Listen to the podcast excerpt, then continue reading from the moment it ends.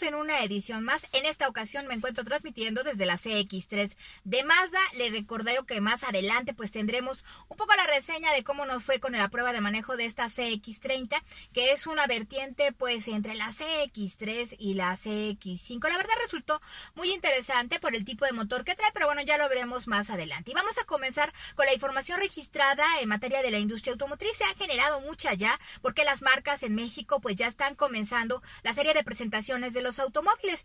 Quien lo hizo fue Toyota con la Tacoma, quien bueno pues ahora da a conocer algunas modificaciones, algunas vertientes en esta camioneta que ya lo decíamos, este segmento, el segmento de carga ha evolucionado mucho porque ya las marcas están buscando incorporarle algunos aditamentos que hagan mucho más eh, pues atractiva el manejo de este tipo de unidades. Vamos a ver. Quien comenzó con nuevas presentaciones también fue Toyota, quien ha presentado las modificaciones en Tacoma, una pick-up que ya se conoce muy bien. Hay que decir que esta era de un estilo mucho más deportivo y en el modelo 2020 recibe una serie de actualizaciones menores a comparación de lo que veníamos conociendo. Hay que decir que en esta ocasión es totalmente mexicana. Es producida en la fábrica de Toyota en Guanajuato y traslada el 100% de su producción a México con este modelo, dejando espacio a las instalaciones Texas para enfocarse en Sequoia. Muy buena reputación justamente en la categoría de vehículos de carga. Hay que decir que contiene una combinación en materia de 4x4, de tecnología y del diseño. También cambiaron la trama de la parrilla, trae algunas renovaciones de la fascia y novedades de las calaveras. En su interior, la posición de manejo es altísima y hay que señalar que se tiene una vista interesante del resto de las conducciones. La batería mide 46 centímetros de alto, 140 centímetros de ancho y 152 centímetros de largo.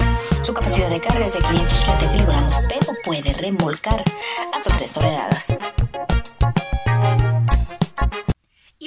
Con las presentaciones de este segmento de carga, Mitsubishi también hizo lo propio con la L200. Hay que señalar que este vehículo está en un rango de precio desde los 395 mil hasta los 495 mil y la verdad es que hicieron una presentación donde a raíz de esta separación con el grupo FCA, pues Mitsubishi ha tratado de recuperar terreno en el mercado automotriz y ahora lo hace en este segmento. También trae algunas incorporaciones en materia de innovaciones tecnológicas que la hacen realmente atractiva.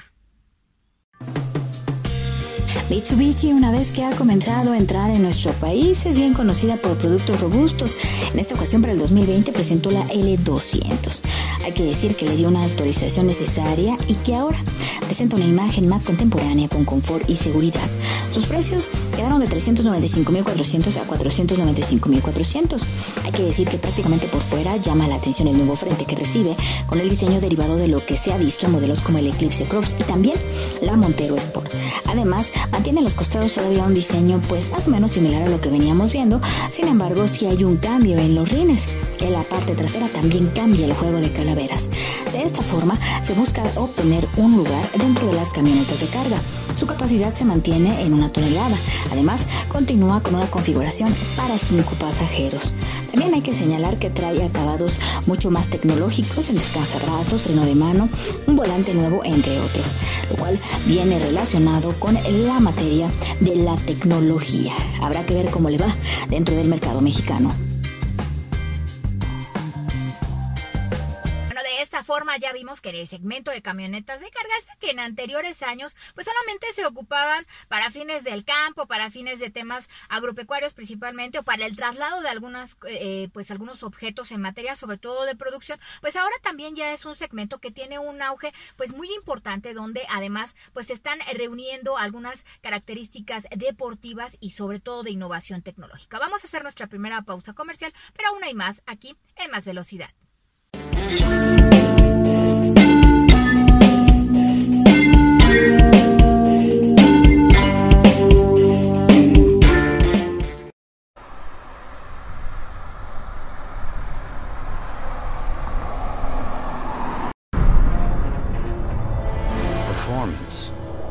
Comes in lots of flavors.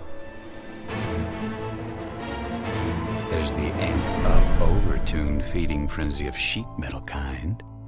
And then there's performance that just leaves you feeling better as a result. That's the kind Lincoln's about.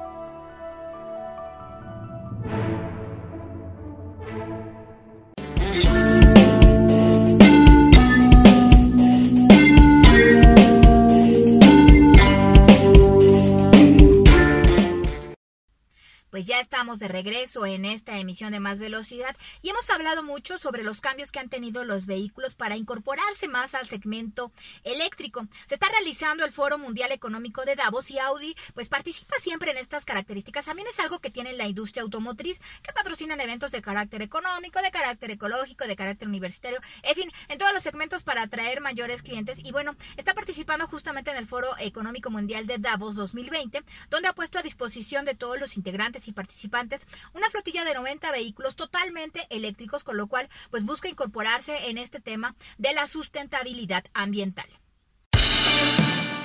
Audi está presente una vez más como proveedor de movilidad premium sostenible en el Foro Mundial Económico de Davos, contribuyendo hacia los objetivos de sostenibilidad marcados por la Cumbre Esta es la ocasión número 33 que la marca de los cuatro aros ejerce como socio exclusivo de movilidad de este encuentro.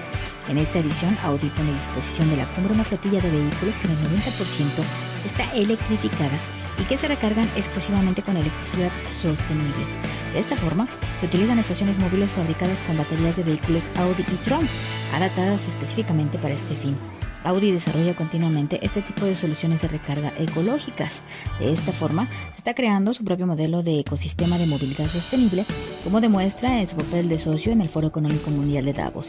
La utilización de aproximadamente 100 modelos electrificados de la marca de los cuatro aros en combinación con las estaciones de carga móviles desarrolladas para el evento permite a la compañía operar una flotilla de plataformas que funciona con un balance prácticamente neutro en emisiones de dióxido de carbono.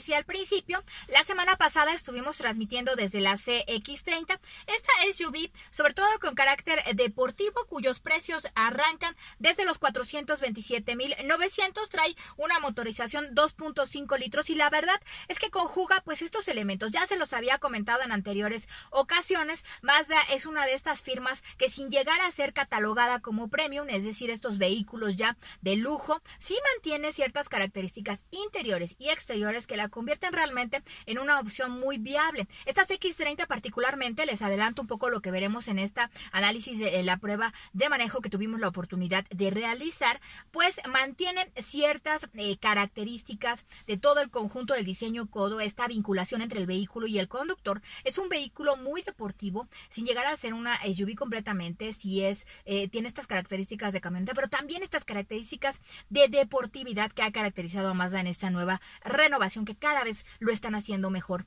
en materia de diseño y sobre todo en materia de tecnología y seguridad para el conductor y para todos los ocupantes del vehículo. Prueba de manejo de esta semana tuvimos la CX30, esta SUV que ha colocado a Mazda pues en los ojos de todos los mexicanos, sobre todo porque ha logrado conjuntar al máximo su estilo deportivo, pero en las SUV. Este kit de carrocería está compuesto por un splitter, taloneras y defensa nuevos, que añaden algunos detalles en color plata para contrastar con las grandes secciones de plástico negro que rodean toda la parte baja de la carrocería. La verdad es que es un manejo muy cómodo. Alrededor de este eh, vehículo pues se han dado innovaciones. El frente y el diseño que mantiene Mazda como una fusión entre el conductor y el vehículo nos pone a 100. Hay que decir que mantiene pues la línea completa de lo que es la marca Mazda. Sin embargo, se mantiene con un estilo mucho más deportivo. Ha llegado a nuestro país para conquistar justamente este segmento de aquellas personas que quieren tener un vehículo mucho más amplio, pero que quieren mantener el estilo deportivo. Es un diseño y estilo que pues enamora a muchos, por sobre todo el atractivo estético. Sin lugar a dudas, ha dado un golpe interesante. Hay que señalar que bueno, pues está llegando ya a una nueva era en la que seguro veremos mucho más,